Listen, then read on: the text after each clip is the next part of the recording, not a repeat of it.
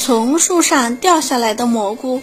不知什么时候，草丛里长出了一棵小榆树。小榆树长呀长呀，长成了一棵干粗叶密的大榆树。于是，小松鼠来了，猫头鹰来了，啄木鸟来了，小喜鹊、小麻雀也来了。这片草丛开始越来越热闹了。一只小松鼠跳上了大榆树高高的树枝。发现有一个树洞，正好可以当成自己的家。小松鼠高兴极了，开始上上下下装修自己的家。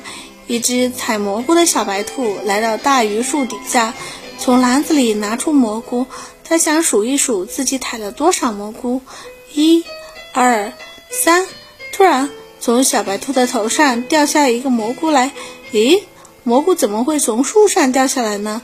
小白兔抬起头往树上看，对不起，我不小心把蘑菇弄掉了，吓着你了，真不好意思。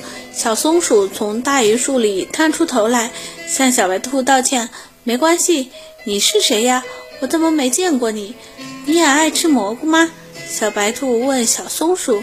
我是小松鼠，刚到这儿。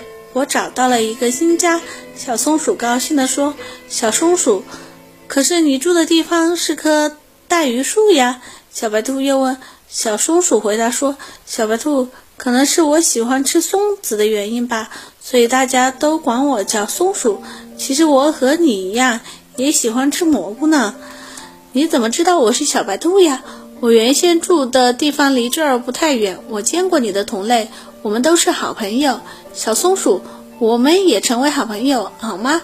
当然可以了。小松鼠从树上跳下来，小白兔把刚才掉下来的蘑菇递给小松鼠：“这是你的蘑菇，就送给你吧。”小松鼠说：“我已经采了很多蘑菇了，还是留下你自己吃吧。”谢谢你，小白兔。等我把家装修好了，我会回到我原来住的地方，拿回好多好多的松子，种在这里。到明年春天，这里就会长出许许多多小松树。再过不了多久，你也能吃到香香的松子了。真的呀，那可太好了，小松鼠，我请你到我家做客。